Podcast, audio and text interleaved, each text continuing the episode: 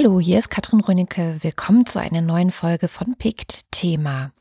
Habt ihr euch schon mal überlegt, was eure Staatsbürgerschaft mit euch macht und was sie bedeutet? Welche Privilegien eigentlich daran hängen? Als anerkannte Bürger eines westlichen Staates geht es uns doch meistens ziemlich gut. Wir können zum Beispiel in alle möglichen Länder dieser Welt reisen.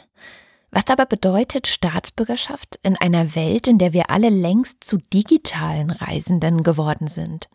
In der wir mit Menschen aus der ganzen Welt kommunizieren und arbeiten können, ohne je eine echte Staatsgrenze mit unserem analogen Körper überqueren zu müssen.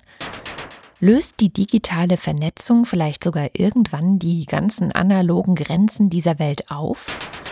Was für neue Bürgerinnen könnten dadurch entstehen? Werden wir Weltbürgerinnen oder sogar Netzbürgerinnen?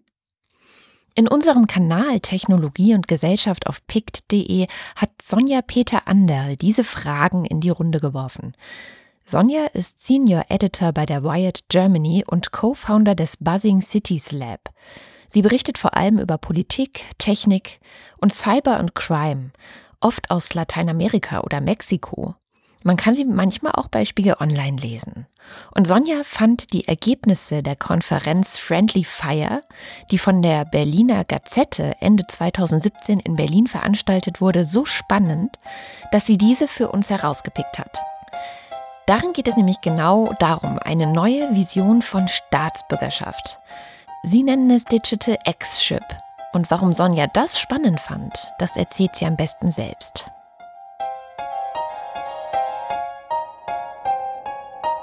Also ich fand das ganz spannend. Äh, Digital X-Chip war sozusagen ein Projekt, das entstanden ist im Rahmen der Jahreskonferenz der Berliner Gaz äh, Gazette. Ähm, also des Online-Portals, die sehr umtriebig sind im Bereich Digitalisierung, ähm, digitale Rechte, aber auch eben äh, einfach Nachdenken über Gesellschaft im digitalen Zeitalter. Und Digital X-Ship, äh, so heißt das Projekt, ähm, oder so heißt eines der Projekte, das dabei entstanden ist, ist quasi eine utopische, eine Art utopisches Manifest, also ähm, wie die Leute sich äh, idealerweise eigentlich Staatsbürgerschaft oder entgrenzte, entgrenztes Bürgertum vorstellen. Das heißt, dass es eben nicht zum Beispiel eine festgelegte Sprache gibt, ähm, sondern äh, multilinguales, dass sich dieses Konzept einfach fluide verändert, je nachdem, wo wir uns aufhalten, ähm, so ein bisschen dieses digitale Nomadentum, mit wem wir interagieren. Also, dass dieses starre Konzept eigentlich von Bürgertum so ein bisschen aufgelöst wird. Das klingt erstmal irre utopisch, aber wenn man so darüber nachdenkt, dann ist die Idee der Staatsgrenzen für zum Beispiel die großen Internetgiganten wie Google, Facebook oder Amazon ja eher nicht so relevant, oder? Michael Prinzinger ist einer der Moderatoren bei der Friendly Fire Konferenz in Berlin gewesen. Michael führt eigentlich hier in Berlin ein kleines IT-Unternehmen, das sich vor allem der IT-Sicherheit verschrieben hat. Vielleicht ja ein, zwei Worte dazu, was ich daran sehr schön finde. Unser Ansatz Richtung Sicherheit ist nicht über Überwachung, Kontrolle und äh, Misstrauen zu gehen, sondern Sicherheit zu schaffen über eine Kultur des Vertrauens, des, der Kommunikation miteinander und vor allem der Aufklärung und Schulung, dass die Leute Bescheid wissen, was, was wichtig ist und auf was sie, sie Acht geben müssen. Daneben hat er diverse Nebenprojekte, denen er nachgeht. Und dazu gehört, dass er sich seit vier Jahren ehrenamtlich bei der Berliner Gazette einbringt. Und so eben auch bei der Konferenz Friendly Fire. Was genau ist nun aber eigentlich dort besprochen und geplant worden? Also die, die ursprüngliche Idee von Friendly Fire war, dass wir innerhalb unserer Gesellschaft eine Menge Konflikte haben und austragen, die uns wie Friendly Fire halt gegenseitig lähmen, die sehr viel Energie kosten, wo halt Leute ja gegeneinander kämpfen, anstatt miteinander an der Zukunft oder etwas, etwas Neuem zu arbeiten. Und in, in diesem Kontext hat sich dann vor allem das Thema der Staatsbürgerschaft herausgetan, was ja auf der, auf der aktuellen Seite einfach sehr, sehr große Auswirkungen, Konsequenzen hat, wenn wir uns zum Beispiel die ganzen Geflüchteten ansehen, die aufgrund von einer anderen oder einer fehlenden ähm, Staatsbürgerschaft eine Menge Rechte ver verweigert werden, in den, den viel, viel Zugang zu Sachen, die für uns selbstverständlich sind, fehlen, bis hin zu, dass aufgrund von einer, ich sag mal, in Anführungszeichen falschen Staatsbürgerschaft jemand entscheiden kann, okay, die Person kann jetzt sterben durch einen Drohnenangriff oder nee, da können wir jetzt nicht einfach, also das ist ein sehr, sehr heftiges Thema, wenn wir uns das jetzt anschauen. Und eben im Zusammenhang mit der Idee von Friendly Fire wollten wir uns anschauen, was ist, wenn wir aufhören, da ja, gegeneinander zu kämpfen, sondern uns in dem Fall im Rahmen eines Workshops hinsetzen und überlegen, was, was gibt denn das Thema für die Zukunft her, gerade was digitale Staatsbürgerschaft angeht? Welche Möglichkeiten haben wir da miteinander neue Konzepte, neue Ideen ins, ins Leben zu rufen?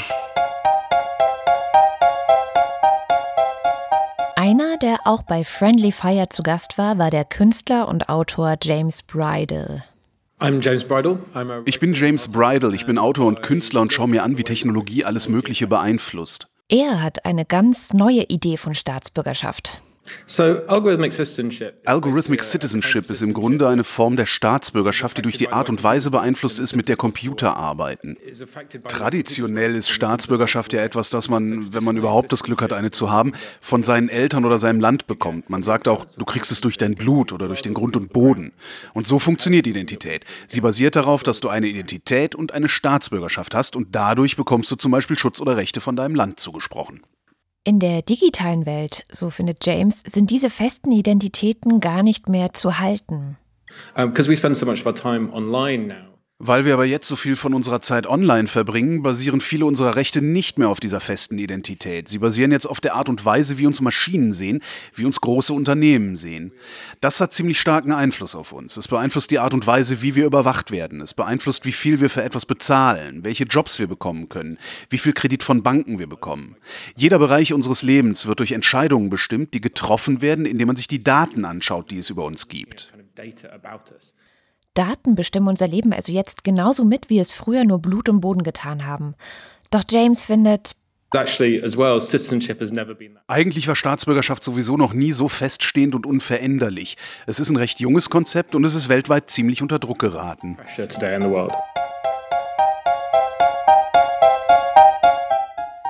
Sonja Peterande macht eine ähnliche Beobachtung, nämlich dass die Staatsbürgerschaft unter Druck geraten ist.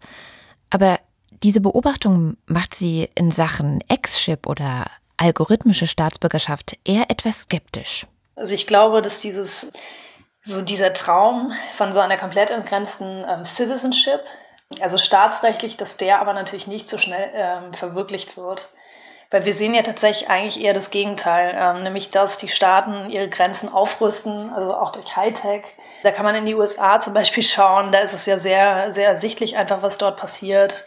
Es, es, es gibt zwar ähm, Millionen von Menschen, die wirklich staatenlos geworden sind, also geflüchtete Menschen, aber das ist ja, also es ist sozusagen weit entfernt von diesem Ideal. Dabei trifft man weltweit auf das Phänomen des sogenannten digitalen Nomaden. Und Sonja Peter Anderl ist eigentlich selbst eine. Also meine Freundschaften erstrecken sich über mehrere Kontinente. Es sind verschiedene Zuhauses, in Anführungsstrichen, wo man lebt. Das heißt irgendwie, man ist jetzt sozusagen, hält sich nicht mehr nur in einem Staat auf. Man lebt, man arbeitet einfach über verschiedene Kontinente hinweg. Und da manifestiert sich natürlich schon was.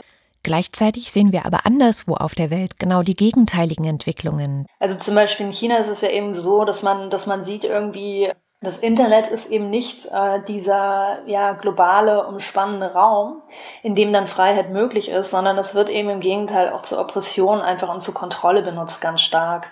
Und ähm, gerade China ähm, bewirbt ja auch dieses Konzept von digitaler Souveränität. Das heißt, ähm, der digitale Raum ist ganz stark durchreguliert. Ähm, die haben im Prinzip ja ihren eigenen digital, also ihr eigenes digitales Universum geschaffen das heißt, ähm, also diese Plattformen sind ja wirklich nicht global, sondern tatsächlich eher national so. Das heißt für Sonja nicht automatisch, dass das Digitale in dem Konzept der Staatsbürgerschaft keine Rolle spielen wird. Was man natürlich hat, ist so eine sozusagen eine weltweite, ähm, ja, schon eine weltweite Vernetzung irgendwie. Also ich glaube, auf nationalstaatlicher Ebene wird es natürlich schon diese, diese E-Governance geben. Das heißt, ähm, das sieht man ja auch in China, dass immer mehr quasi über Daten verwaltet wird, ähm, dass das sozusagen digitalisiert ist. Und ähm, dass natürlich auch in Zukunft ja tatsächlich die Rechte eines Bürgers von bestimmten Staaten auch stark über Algorithmen reguliert werden. Also in China entsteht ja gerade dieses Citizen Scoring-System. Das heißt, dass irgendwann von meinem Verhalten tatsächlich abhängig wird, welche Rechte, welche Dienstleistungen ich als ähm, Staatsbürger eingeräumt bekomme. Für alle, die es noch nicht gehört haben, nochmal der Hinweis auf die Folge China, Spaß durch Massenüberwachung, wo wir genau über dieses ganze Thema Citizen Scoring in China gesprochen haben. Auch wenn Sonja recht hat und es vielleicht unwahrscheinlich ist, dass wir das Konzept der Staatsbürgerschaft, wie es jetzt ist, ablegen, so gibt es doch auch jetzt schon eine direkte Auswirkung, die unsere weltweite digitale Vernetzung darauf hat. Schon jetzt bestimmen Daten mit, welchem Staat wir angehören ohne dass wir das überhaupt bemerken.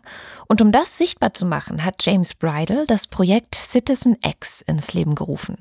Das ist ein digitales Kunstprojekt, dessen Basis ganz reale Mechanismen im Netz sind. Die Erarbeitung des Projekts Citizen X, diese algorithmische Staatsbürgerschaft, basiert auf der Art und Weise, wie die NSA in den Vereinigten Staaten darüber entscheidet, ob sie Leute überwacht oder nicht. Laut Gesetz dürfen sie amerikanische Bürger nicht überwachen, aber sie tun es vermutlich trotzdem. Aber wenn sie das ganze Internet absaugen, wissen sie ja nicht wirklich, nicht, wer US-amerikanisch ist und wer nicht. Darum schauen sich das Verhalten der Leute an, welche Webseiten sie besuchen und was sie da machen. Daraus schließen sie dann, okay, das ist bestimmt ein US-Amerikaner, den sollten wir nicht überwachen. Aber diese Gruppe da, die schauen wir uns an. Geheimdienste wie die NSA teilen uns Bürgern damit automatisch eine bestimmte Staatsbürgerschaft zu und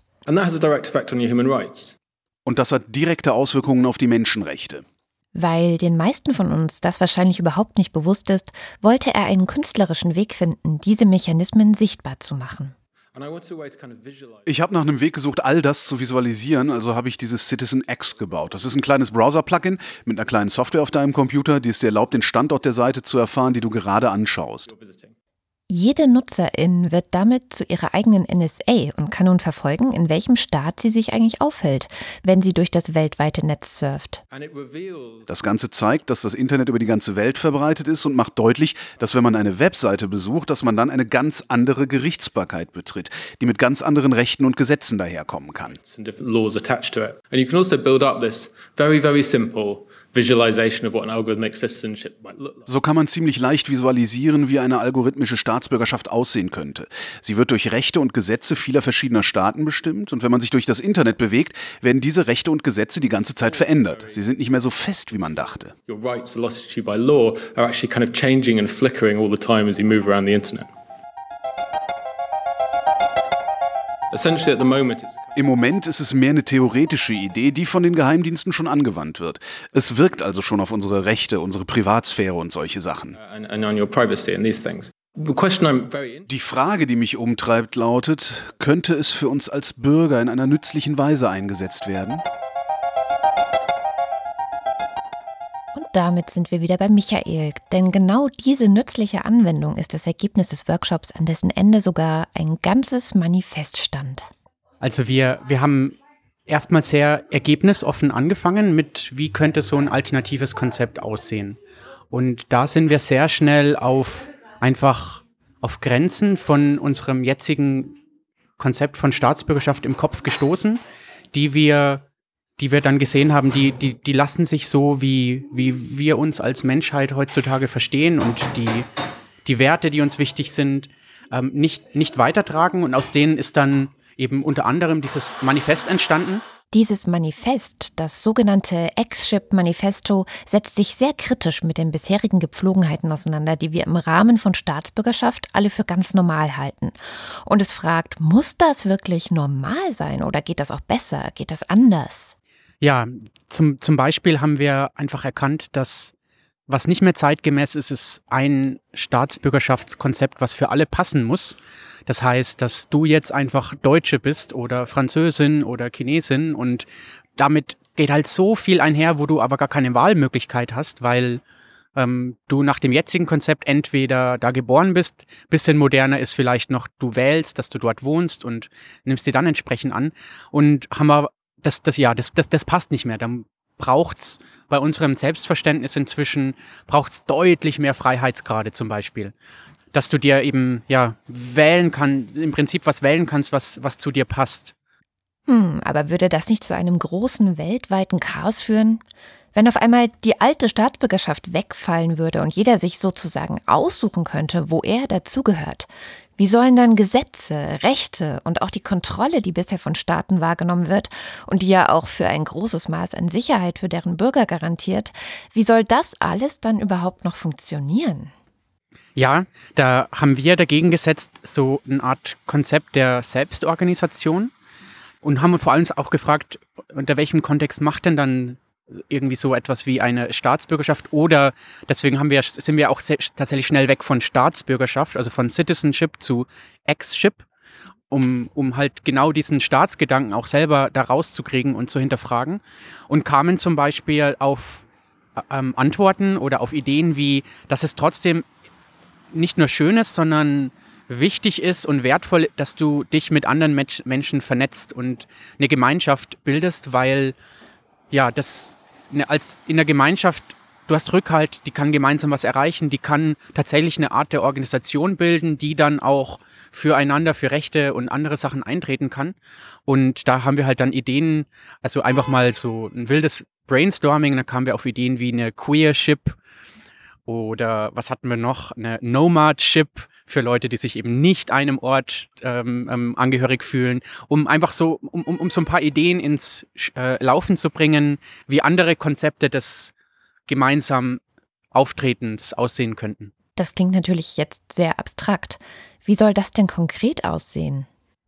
Also unser, unser Ansatz im Workshop und auch das, was wir über die Webseite dann erarbeitet haben, war noch relativ künstlerisch, utopisch einfach mal Ideen spinnen. Und äh, Ideen, die wir da in dem Zusammenhang hatten, ist, dass du ein, wir haben jetzt nur ein ganz simples, aber ein wie auch immer vom, ähm, ausgearbeitetes Formular ausfüllst und dabei halt dann deine eigene Ex-Ship entwickelst. Und am Ende kriegst du dann auch eine Art Pass mit lustigem Bild und der dich halt als solche ausweist. Das klingt jetzt eher nach so einer Art Spiel, finde ich. Gleichzeitig haben wir durchaus auch einen Ansatz gehabt, ja, ähm, wir sind ja noch nicht dort jetzt, wo in dieser Utopie, wie könnten wir denn einen Weg dahin bereiten? Und ähm, da gibt's ein paar so richtig coole How-to-Wikis, sage ich mal, wo Anleitungen für, für, für alle möglichen Sachen ähm, stehen. Und da haben wir auch einfach während des Workshops angefangen, ein paar so Wege zur Ex-Ship von jetzt, ein paar How-To-Artikel zu schreiben, wie du zum Beispiel über im, in, in, jetzt über eine, Heirat eine, zu einer Staatsbürgerschaft kommst, die du dir ansonsten nicht zugänglich ist. Oder es gibt sogar schon ein paar coole Konzepte in der jetzigen Zeit von der geteilten Staatsbürgerschaft, die du mit anderen Menschen teilst. Und äh, so hatten wir auch noch so ein bisschen wirklich auch einen konkreten Ansatz von der etwas ernsthafter von dem Jetzt-Zustand ausgeht. Im Zentrum von Michaels Utopie steht einerseits die Selbstbestimmung der Menschen, aber eben auch der Gruppengedanke. Für ihn geht eine neue Form der Ex-Ship nicht ohne eine Idee von Gemeinschaft. Und in solchen Gemeinschaften soll es durchaus auch Rechte geben. Seine Idee ist daher eigentlich eher eine rechte Bürgerschaft. Und nicht nur Rechte sollen die Mitglieder der Gemeinschaften haben, sondern auch Pflichten. Das heißt, wenn du so eine Ex-Ship oder wie auch immer an, eingehst, dann übernimmst du auch Pflichten deiner Gemeinschaft gegenüber. Also tatsächlich eben auch zusammenhalten, füreinander da sein. Wenn, wenn dann jemand ein, ein, ein Rechtsproblem oder etwas anderes hat, dass, dass das tatsächlich auch deine Pflicht ist, dann im, im Rahmen von so einer Gruppe dafür mit einzustehen und mit dich mit einzusetzen, mit dafür zu kämpfen, dass, ähm, dass dann etwas ja, durchgesetzt wird.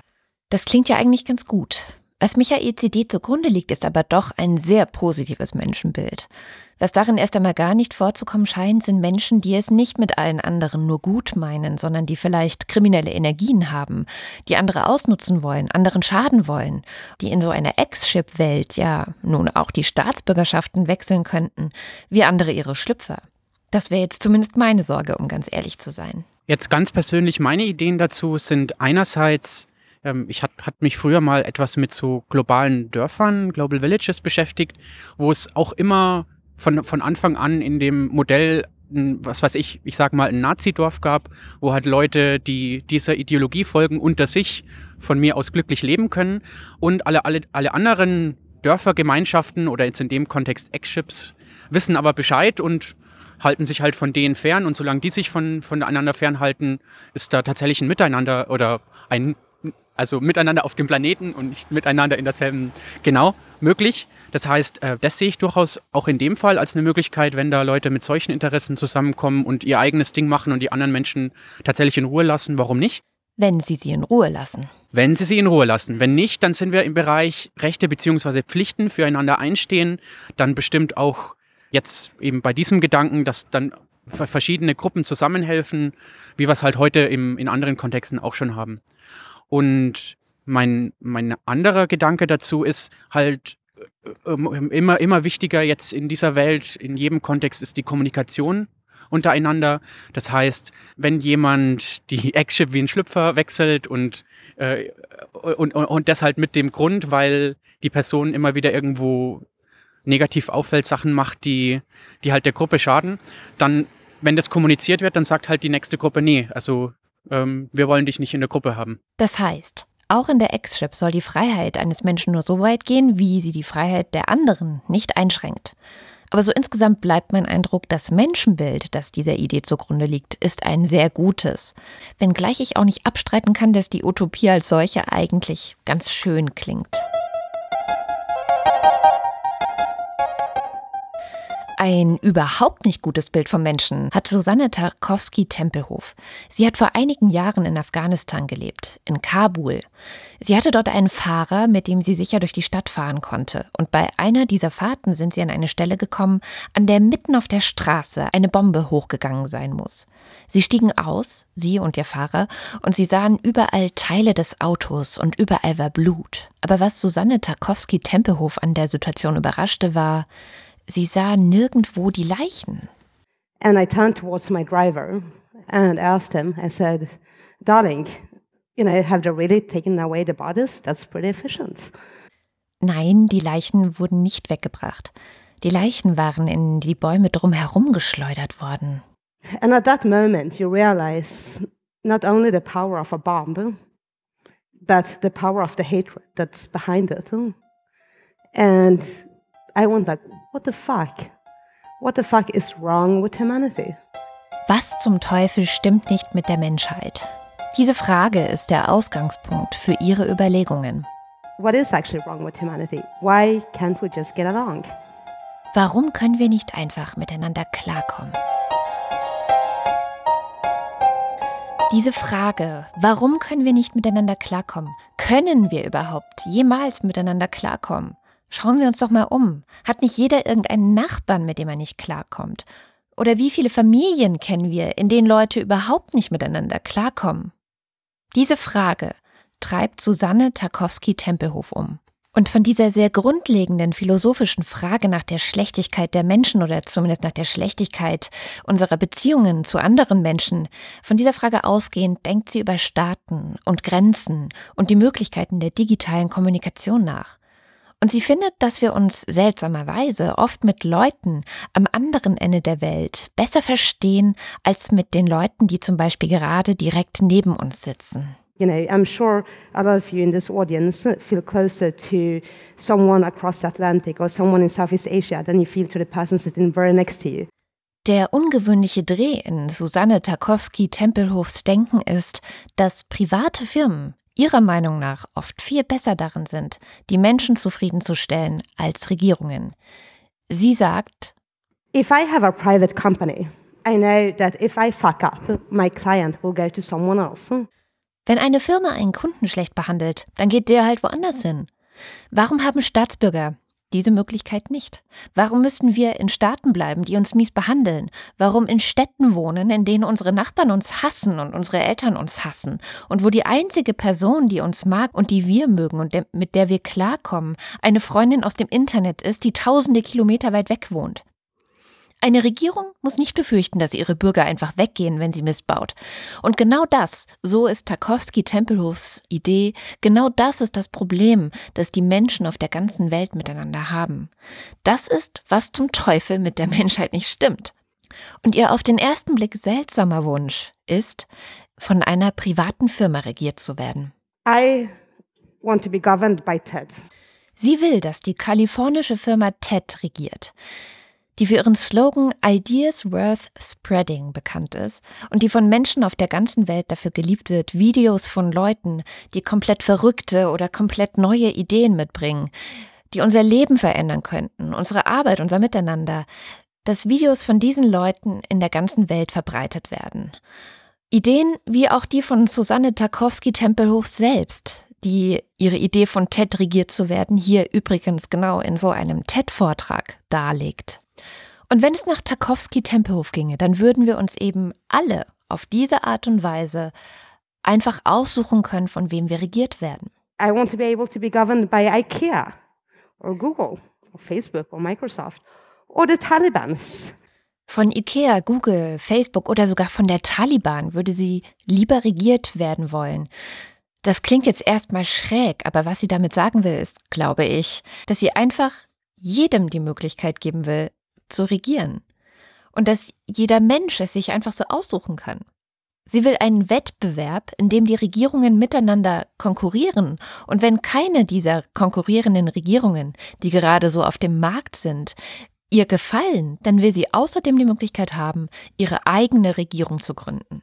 I want the option to start my own governments. Was Susanne Tarkowski-Tempelhof hier vorschlägt, klingt irgendwie eine Mischung aus Anarchie und Kapitalismus, nach einer sehr wirren und verrückten Utopie. Aber sie meint es durchaus ernst und dass sie selbst daran glaubt, liegt auch an den Erfahrungen, die sie in der digitalen Welt machen durfte. Sie findet, wenn man sich die Wikipedia zum Beispiel anschaut, dann sieht man doch, wie sich Menschen organisieren können.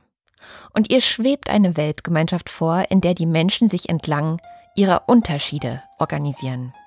I want the option to start my own governments. Was Susanne Tarkowski-Tempelhof und Michael Prinzinger gemeinsam haben, ist, dass man ihre Ideen, so interessant man sie wahrscheinlich auch findet, wohl nicht so ganz für voll nehmen kann.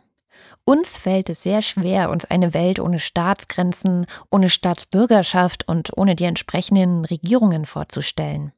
Bestimmt nicht wenige Menschen bekommen allein bei dem Gedanken Panik. Und wie Sonja Peter Ander richtig anmerkte, nicht nur die Menschen, sondern auch die Staaten und Regierungen selbst, die beim kleinsten Anzeichen eines Souveränitätsverlustes eher anfangen, noch höhere Mauern zu errichten. Und seien das digitale Mauern wie zum Beispiel in China. Doch was wir auch sehen, ist, dass jede neue Mauer auch ein paar der Menschen, die sie einhegen soll, dazu ermuntert, nach Schlupflöchern zu suchen, nach Wegen in die Freiheit. Genau, also es ist ja eigentlich dieses, äh, dieses alte Wettrüsten quasi zwischen äh, Unterwanderung in Anführungsstrichen, ja, und einerseits äh, rechtsstaatlicher Durchsetzung. Also das hatten wir auch im Fall von Verschlüsselung, ne? Also was, äh, was der, darf der Staat sozusagen überwachen oder sehen, ähm, welchen Zugriff hat er da. Und in China ist ja so, dass die sozusagen offiziell eigentlich die Nutzung von VPNs untersagt haben. Und es gab da auch in den letzten Monaten immer Crackdowns ähm, in Bezug auf Firmen, die eben äh, ja, Software anbieten, mit denen man eben die nationale Gesetzgebung oder dieses nationale digitale Universum umgehen kann. In der digitalen Welt sind vor allem diejenigen, die technisches Wissen haben, diejenigen, die es auch schaffen können, die Mauern zu umgehen. Und ich glaube, das ist eine ganz wichtige Frage. Also ich glaube auch, ähm, wenn man von diesen ganzen ähm, Utopien ausgeht, also es gibt ja quasi auch digitale Staatsbürgerschaftsportale oder Modelle, wie zum Beispiel BitNation oder ähm, also verschiedene äh, kryptoanarchistische Gruppen, die entwerfen ja tatsächlich auch so eigene digitale Staaten. Also sei es entweder tatsächlich im physischen Raum, ähm, dann in so Staaten wie Lateinamerika zum Beispiel, oder aber eben auch tatsächlich einfach nur im virtuellen Raum. Und da merkt man aber schon, dass natürlich, ähm, also es sind zum Beispiel so Blockchain-Projekte oder so, also dass da halt ein, ähm, ja, ein technisches Niveau einfach vorausgesetzt wird. Wir haben heute unserer Vorstellungskraft ein paar Dehnübungen unterzogen und ich glaube, das ist auch gut so. Denn wie James Bridle in seinem Projekt Citizen X gezeigt hat, bekommt die Staatsbürgerschaft im digitalen Raum ein paar echte Herausforderungen, denen sie sich stellen muss. Und sie muss sich fragen lassen, welche Legitimation sie in einer Welt eigentlich noch hat, die vernetzter denn je ist. In diesem Sinne schaut doch mal vorbei bei dem Projekt X-Ship der Berliner Gazette. Das verlinke ich euch natürlich auf podcast.pick.de in den Show Notes dieser Sendung. Und vielleicht treffen wir uns ja in der BitNation wieder. Mein Name ist Katrin Rönecke, das war Pict Thema. In der kommenden Folge befassen wir uns auch wieder mit einer Idee, und zwar mit der Idee des Divestment. Diese Idee versucht mit ganz konventionellen wirtschaftlichen Logiken die Umwelt zu retten. Die Zeit bis dahin könnt ihr wie immer mit dem Podcast Picked Hintergrund des Kollegen Florian Scheiras überbrücken, der in der letzten Folge Themen anpackt, wie zum Beispiel Prostitution in Flüchtlingsheimen, Death Metal in Kambodscha und Schicksalsschläge. Die Sendung gefallen hat, dann seid doch so gut und gebt dem Podcast eine Bewertung auf iTunes. Und wenn Sie Interesse daran haben, Ihr Produkt oder Ihre Firma in unserer Show vorzustellen, dann melden Sie sich bei uns. Weitere Infos finden Sie auf podcast.pick.de slash Kooperation.